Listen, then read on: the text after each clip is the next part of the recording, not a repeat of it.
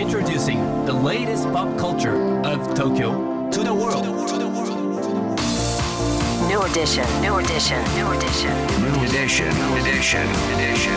new, new, edition, edition, edition. New edition.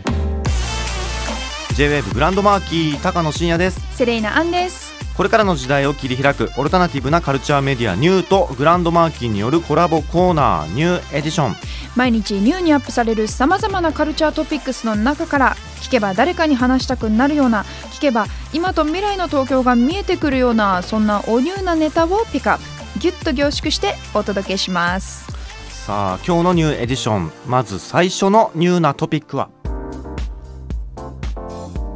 プラネタリウムショーピンク・フロイド The Dark Side of the Moon 日本初公開。いいね。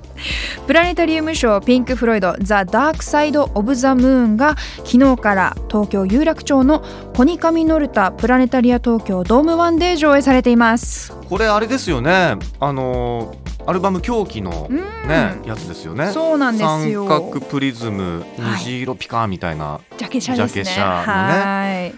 あのーうん。アルバム狂気の発売50周年を記念したプロジェクトの一環としてピンク・フロイドが新たに制作した映像作品がこちらなんですよ。そうなんですうん。ねえそれがだからプラネタリウム的に楽しめてうん、狂気も聴けるみたいなそうです。感じのねもうファンにはたまらないですよ。たまらんですねこれはうねん、あの狂気の初披露となったうん。記者発表がロンドンのプラネタリウムで開催されたことにちなんで今回の映像作品を発表されるということなんですよ。ですね。うん。ちょっとティザー見たんですけれども、うんうん。没入感すごそうと思った、だからもうピンク・フロイド知らない人でもね、うんうん。このプラネタリウムきっかけでもしかしたら好きになるんじゃないかなという気もしましたねそう。ですねうんあのプラネタリウムのその上映される内容ではアルバムに収録されている全10曲を収録曲順に用いられているということでう、んね、日本で上映されるのは今回が初めてですので、はい皆さんねぜひぜひ足を運んでいただきたいと思います。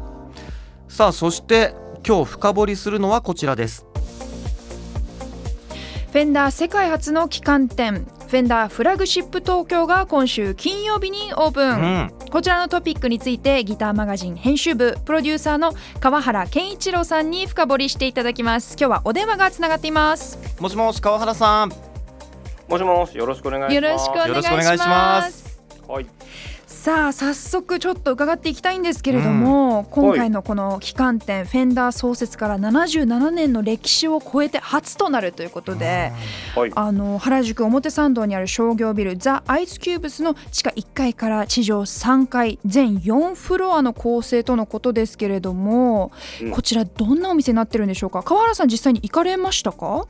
あ、あのちょうど先週ですね、うんうんあのギターマガジンのまあ取材として、そのオープン前、お客さんが入る前の状態をこう写真こう撮りまくってきました。わあいいですねはい。なんかあの店舗デザインにもこだわられてるということなんですよね。そうですね。あのまあとにかくそのビル全体がとにかくおしゃれで。うんうんなんかもうでっかい H&M みたいな感じのにこうなんだろうないわゆるギターフェンダーギター的なデザインがこっちりばめられてるっていうかもうファンにはたまらない。うん、そうそう。なんかソファーとか大きいテーブルとかがこうあったりするんですけど、はい。なんかねそれがこうピックの形になってたりとかするんですよ。あのギターのギター弾くピック、へそんな感じでした。うーん素敵。あの楽器はどんなものが取り扱われてるんですか？えっとフロアごとにその、置いてある楽器がこう分かれていてカテゴリーごとに。でえっと一回まず入るとあのー新製品が、えーこう置いてある感じなんですよ。あのーエレキギターアコギ、えーベースとかがその新その時の新製品旬な製品が置いてあるみたいな。うんうんうん。ギターマガとかでその時取り上げてるようなものがこう置いてあったりしてで2階さ、えっと2階が、えっとそのいわゆるレギュラー製品のなんかエレキギターとエレキベースっていう感じうんうんあとねアンプがめちゃくちゃいっぱい置いてある部屋とかがあったりとそかうなんですうん。うねん。それはなんか思想とかができたりするんですか？そうですなんか防音の部屋結構大きめのガラス張りの防音部屋みたいになってて、えー、かっこいい。うん、ああれあんだけやっぱフェンダーのアンプ並んでると結構上がりますね。へーいいな思想だけでも行きたいですね。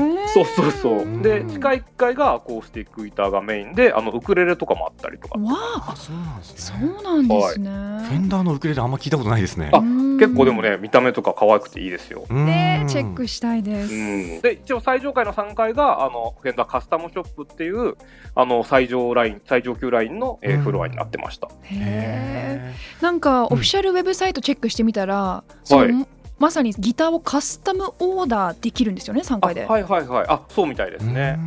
へえーカスタムオーダーってのはどどこら辺をカスタムできるんですか？多分そのネックはこういう木材でとか、はもちろんそのペイントそのカラーリングとか、うん。あるいはその電気系のパーツはこういうものでみたいな。うわあちょっとこだわる人にも嬉しい。うんねおいやいや、店ですよねあの本当夢夢のなんかフロアでしたね。うんあとなんかカフェもあるって聞いたんですけど。そうそう、えっ、と、地下1階のそのアコギのエリアに、えっと、カフェも常設されてて、はい。で、まあ、僕が取材行った時はまだそのもちろんカフェはオープンしなかったんですけど、うん。噂によると、はい。そのメニューの名前とかがちょっとギターになってたりとわか、えー、あとなんていうんですかボトル？ボトルみたいなのが売ってて、はい、うん。そのフェンダーのなんかボトルみたいなやつとか、うん。あとね、えっ、と店員さんのエプロンになんかギターがフェンダーのギター書かれたりとかしてました。こだわり抜いてますフねェンダーロゴとかかっこいいですもんね。うん。ね、そうそう。うん。メニューがでもねギターの名前ってだからあれですよね。テレキャスター一つみたいな感じの注文になるんですか？本当そういうなんかねそんな感じになるっぽかったです。よ。えー、ちょっと楽しみですねこれはそねうちょっとまだメニューは置いてなかったんですけど、うんお話聞いたらそういう構想もあるとのことです。へえうん、じゃあ最後になんですけれども川原さん的注目ポイントをお聞かせください、えっ、とね何個かあるんですけど、はい。えっ、と一番はその地下1階から3階まで吹き抜けになってて、あうん。吹き抜けのえっ、と階段があって、なんか螺旋階段みたいになってるんですよ。うんうん。でその螺旋階段を囲むようにこう壁がこう丸くこう地下1階から4階まで壁があるんですけど、その壁にねその歴代のフェンダーギタリストみたいなフェンダーを使ってるギタリストの写真がこう所狭しと貼られててもあうほんと新旧古くはジミ・ヘンドリックスからアルカンシェルのケンさんまでみたいな。であとえっ、と多分普段普通の方が見ること見る機会がなさそうなのがあのフェンダーの昔の広告の写真っていうのがいっぱい貼ってあるんですよ。気になる見てみたい、そう多分僕らは見たことあるんですけど、うんうんあんまりね一般の人見たことないと思うんでこれ結構見どころあると思います。うわーちょっとますます行ってみたくなっちゃいましたね。うんありがとうございます。改めて、フェンダーフラグシップ東京は今週金曜日原宿でオープンです。今日ご紹介した情報はカルチャーメディアニューで読めるのはもちろんポッドキャストでも聞くことができます目でも耳でもあなたのライフスタイルに合わせてチェックしてくださいさあということでこの時間はですねギターマガジン編集部プロデューサーの川原健一郎さんをお迎えしました川原さんありがとうございましたありがとうございました。New edition. New edition. New edition. New edition. New edition.